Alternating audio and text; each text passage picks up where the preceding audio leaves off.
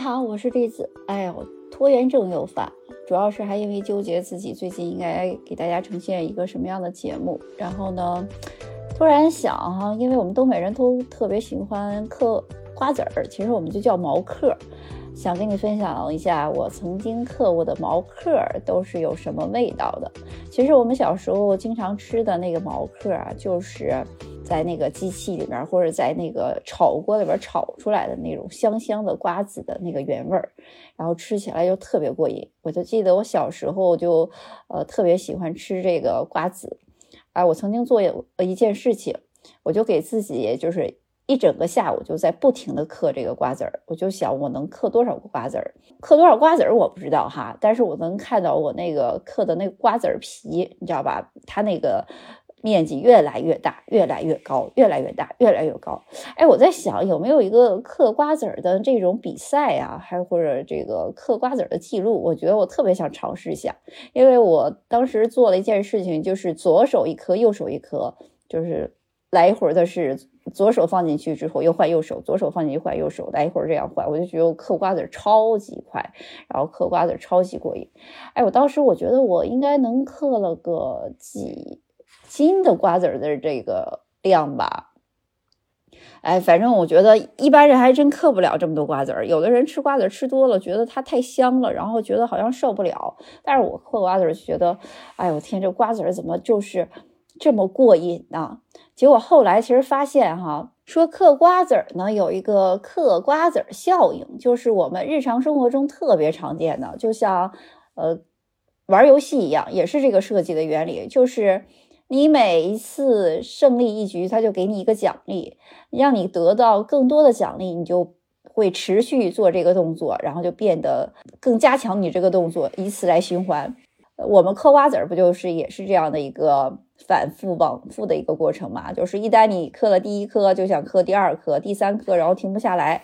然后在吃瓜子的过程中呢，然后。你即使可以去做一些事情，比如去喝杯水啊，上个卫生间什么的，但你回来之后还是能够继续嗑，你不需要别人的提醒和督促，而且大多数情况下呢，就是人一旦开始嗑下去，就是直到吃光为止，就停不下来。而其实这种行为就是特别简单，因为它你嗑一颗之后，你就马上得到一颗瓜子仁儿，对嗑瓜子的人来说就是一个即时性的回报，而且这种呃即时性的回报。不停的在鼓励你，然后不停的嗑下去，然后瓜子就一颗一颗又一颗的嗑下去，然后一会儿，然后就一堆瓜子壳，然后这就呃还能让你看到这个嗑瓜子的时候特别有成就感。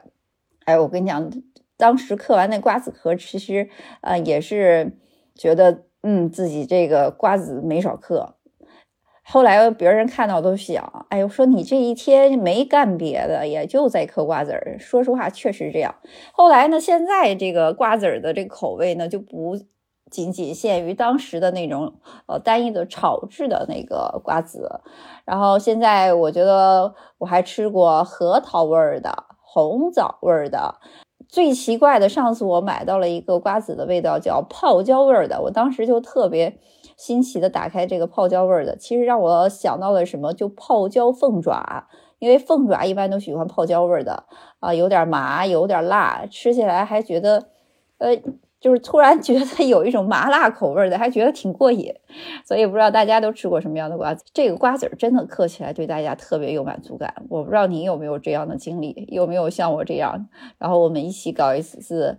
呃，嗑瓜子儿的比赛，看看现实之内大家到底能嗑多少个瓜子啊？嗯，如果你想参与的话，我们可以一起搞一次。好的，这今天就跟大家分享一个嗑瓜子的一个呃一个经历，然后哎，还想把自己曾经做过的其他的一些奇葩的事儿，然后接着以后再慢慢给大家分享。欢迎你的。关注订阅，嗯，还有一些什么你做过的奇葩的经历，也可以告诉我，然后我们一起在节目中进行分享，分享属于你的故事。今天就到这里，再见。